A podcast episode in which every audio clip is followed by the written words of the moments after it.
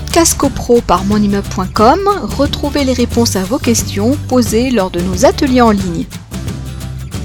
Il y a juste des questions vraiment euh, essentielles par rapport à, la place de l'architecte dans l'immeuble. Euh, donc, on en avait déjà parlé puisqu'on avait déjà fait un atelier sur les travaux il y a, quelques mois de cela. Mais c'est vrai qu'on nous demande s'il y a un statut officiel de l'architecte de l'immeuble. On nous demande si l'architecte de l'immeuble est systématique. Euh, qu'est-ce qui se passe quand il n'y en a pas dans l'immeuble? Euh, etc. Donc des, mm. choses un peu voilà sur le sur le statut de, de, l'architecte d'immeuble et euh, je sais que c'est des questions qui reviennent assez souvent ça. Alors c'est vrai que dans les règlements de copropriété, souvent on retrouve que pour tel type de travaux, essentiellement pour la structure de l'immeuble, il faut qu'il y ait un contrôle par l'architecte de l'immeuble. En soi, je, je, ne sais pas, enfin, Frédéric pourra nous le confirmer, est-ce que c'est une clause qui est, qui est, tout à fait euh, licite ou pas? Quand on dit l'architecte de l'immeuble, bon, euh, moi, j'interviens sur, euh, je sais pas, mettons 150 immeubles euh, globalement. je suis bien souvent, entre guillemets, l'architecte de l'immeuble, mais je dirais par habitude, parce que j'interviens souvent dans, ces immeubles-là. Mais rien n'empêche une, copropriété de dire, bah, nous, on veut faire appel à tel architecte. L'essentiel, c'est qu'il soit, dans le principe, indépendant de, du propriétaire qui, qui souhaitent euh, faire des travaux de façon à ce qu'il y ait une, appréciation de ces travaux au vu, comme je l'ai dit et répété, des impacts qu'ils peuvent avoir sur, sur la copropriété. Après, ce qu'il faut savoir, c'est qu'à partir du moment où la copropriété impose un architecte, alors non pas pour euh, être le maître d'œuvre du copropriétaire, mais être en, contrôle et en vérification que ce qui est fait euh, est, est, conforme par rapport à, ce qu'est la copropriété. Euh, quand euh, il faut savoir que et souvent c'est mal, euh, c'est mal compris, c'est que, parce que bien entendu une intervention de l'architecte, il y a des honoraires, et ces honoraires sont à la charge du demandeur, donc de celui qui fait, de celui qui engage, qui engage les, les, les, travaux. Parce que sinon la copropriété peut dire, bah, attendez, vous, vous allez faire des modifications par rapport aux parties communes, bah, on vous les refuse, euh, vous laissez en l'état, vous n'avez pas le droit d'y toucher. Mais en prenant l'avis de l'architecte, entre guillemets, de la copropriété, euh, quand il y en a un qui est désigné, ça permet d'avoir de, donner un, rapport de, faisabilité, de, possibilité de, ces travaux. J'ajouterai juste un point, parce qu'effectivement, quand on parle d'architecte c'est un vocable quelque part. On le voit dans, certains règlements de copropriété, l'architecte de l'immeuble, effectivement, il n'y a pas un architecte, comme le disait Benjamin, dédié à un immeuble, mais euh, il y a un syndic de copropriété qui, dans le parc des immeubles qu'il gère, a l'habitude de travailler avec tel architecte, tel cabinet, etc. Donc, euh, il y a toujours le, distinguo à opérer. Effectivement, tous les contrats doivent être mis en concurrence et normalement, euh, effectivement, il doit y avoir une mise en concurrence. Simplement, cette obligation, j'allais dire, elle va elle est un peu inférieure à une autre obligation du syndic, qui est le garant des parties communes. Si un syndic est averti par des, un des copropriétaires que l'un, enfin qu'un autre copropriétaire entreprend des travaux, on entend bouger, on entend percer, on a des craintes, eh bien euh, ça, ça va au-dessus de la mise en concurrence. Le syndic doit mandater un architecte parce que sa mission première au syndic, c'est de garantir la pérennité et l'intégrité des parties communes et la sécurité des occupants de l'immeuble. Donc là, effectivement,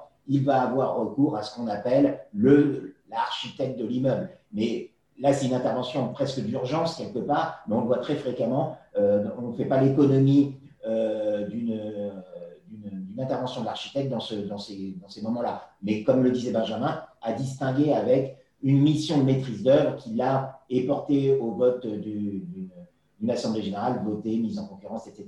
donc voilà. Mais l'architecte de l'immeuble, effectivement, ça n'existe pas en tant que tel. Alors, moi, ce que je voudrais rajouter, ce qui, est important, sans vouloir prêcher pour ma paroisse, mais quand quelqu'un envisage des travaux dans son, dans son appartement, bon, si euh, bon, soit il s'adjoint les services d'un architecte et qui, maîtrise bien euh, ce qu'il doit faire, auquel cas il va pouvoir présenter un dossier et cet architecte-là va pouvoir lui mettre le, doigt sur les différents euh, problèmes vis-à-vis -vis de la copropriété.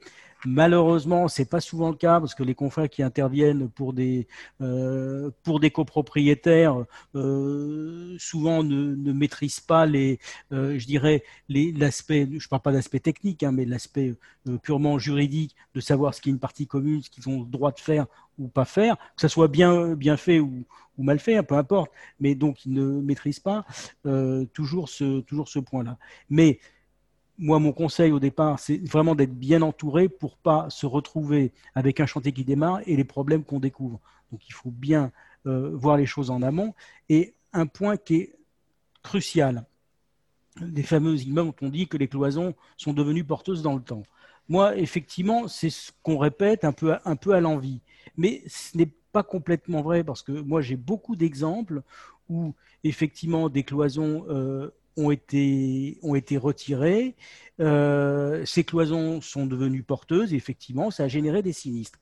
Mais il y a aussi euh, beaucoup euh, d'immeubles anciens où la multiplication des cloisons, parce qu'à l'époque on avait des toutes petites pièces qui étaient très, très recoupées, la multiplication des cloisons participait même à l'origine à la structure, à la structure du bâtiment d'une certaine façon, parce que ça permettait d'avoir des, poutres et des structures de, sections moins, moins importantes.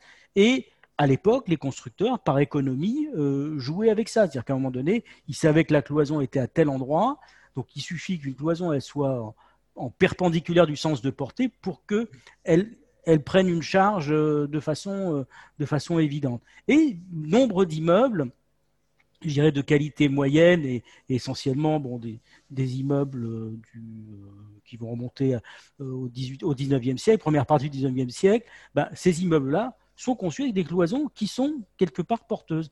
Donc on se retrouve dans des situations où ben, pour supprimer la cloison, il faut renforcer, il faut renforcer la structure. Et on peut parfaitement, puisque le règlement de copropriété autorise le copropriétaire à jouer euh, à faire ce qu'il entend de, ce, ces parties privatives, donc de supprimer les cloisons. Ça veut dire qu'on se retrouve dans des situations, et ça je l'ai vécu euh, je ne sais combien de fois, j'ai encore un dossier de ce type-là en ce moment, euh, où bah, la cloison doit être enlevée, enfin c'est la décision du, du propriétaire, c'est ses parties privatives, mais en parallèle, il faut que la copropriété assume le renforcement de la structure. Et ça, et ça, il faut, il faut le voir très en amont, c'est-à-dire qu'il faut que le propriétaire fasse la démarche euh, vis-à-vis du syndic qui ensuite se retourne vers l'architecte pour euh, ces faisabilités-là. Voilà, de façon à ce qu'il y ait un œil vraiment euh, qui soit, comment dire, parfaitement impartial par rapport à ce que l'on va voir. Alors moi j'ai le cas, euh, c'est un des dossiers, mais il y en a bien beaucoup, c'est très récurrent comme contentieux où on est parti en expertise judiciaire parce qu'on euh, a quelqu'un d'extérieur à la copropriété qui a acheté un lot pour faire une opération de, voilà, il reste remise à réfection d'un appartement, Donc euh, effectivement cloison supprimée, conduite cheminée supprimée, mais on est dans un immeuble en, en, pan de bois, immeuble très ancien, etc. Et les phénomènes de fragilisation sont tout de suite intervenus. Évidemment, ces travaux ont été faits sans architecte, ce qui paraît quand même incroyable des travaux de, cet acabit-là. Et euh, on est parti en expertise judiciaire, là où pour le coup, cette personne s'est adjoint les services d'un architecte, un peu tardivement, mais au mieux tard que jamais, euh, où effectivement, il a pensé que euh, bah, on réaménage au goût. C'est vrai que maintenant, les goûts, ce sont plutôt des, pièces plus importantes et on, modifie complètement l'agencement d'un appartement sans aucune considération technique, en faisant à l'économie, et l'économie, c'est l'architecte, mais au bout du compte, c'est une opération qui va lui coûter beaucoup plus cher parce que euh, on est en expertise judiciaire, le coût de l'expertise judiciaire, les travaux de remise en état, etc., etc. Voilà. Et là, pour le coup, je ne prêche pas pour ma paroisse. Podcast CoPro par monimmeuble.com, retrouvez les réponses à vos questions posées lors de nos ateliers en ligne.